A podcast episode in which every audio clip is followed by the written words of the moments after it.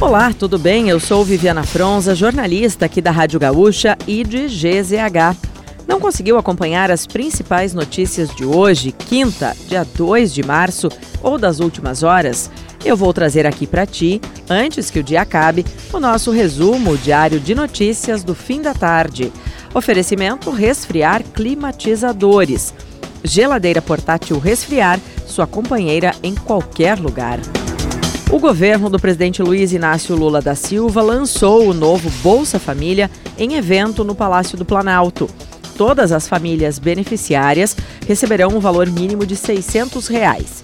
Entre as novidades, a medida provisória prevê dois auxílios extras: um adicional de 150 reais para cada criança de até 6 anos de idade na composição familiar e um adicional de 50 reais para cada integrante da família com idade entre 7 e 18 anos incompletos e gestantes. A presidente da Caixa Econômica, Rita Serrano, afirmou que o banco está preparado para operar o novo Bolsa Família a partir do dia 20 de março. A Câmara de Vereadores de Caxias do Sul aceitou o pedido para dar início ao processo de cassação do parlamentar Sandro Fantinel. A decisão ocorreu em sessão na manhã desta quinta-feira, com manifestações a favor da cassação do vereador, que agora está sem partido. Ele é acusado de quebra de decoro após as falas preconceituosas contra os baianos no discurso proferido na última terça-feira. O processo foi aberto por unanimidade. O grupo tem até 90 dias para coletar subsídios materiais e ouvir a defesa do vereador, alvo do processo. O PIB do Brasil fechou 2022 com um avanço de 2,9%, mas sob um cenário de desaceleração da economia ao longo do ano.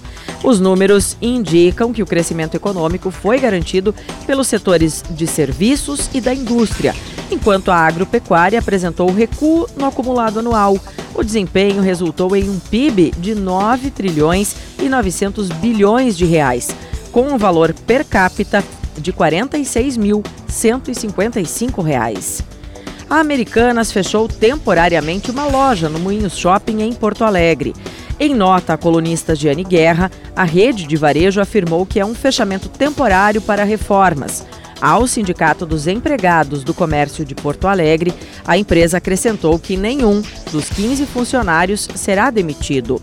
A Americanas está em recuperação judicial com dívida superior a 40 bilhões de reais. A crise explodiu após a gigante do varejo informar que tinha um rombo contábil de 20 bilhões formado por débitos com bancos.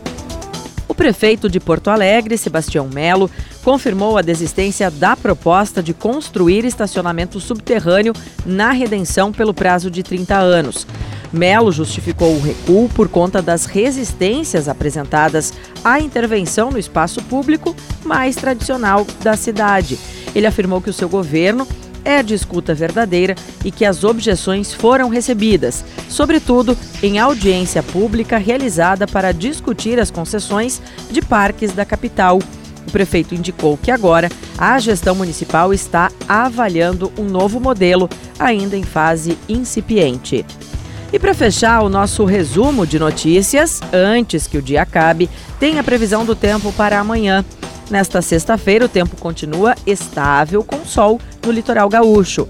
Nas demais regiões do estado, há previsão para pancadas de chuva, inclusive na capital. No oeste gaúcho, o potencial para temporais é ainda maior.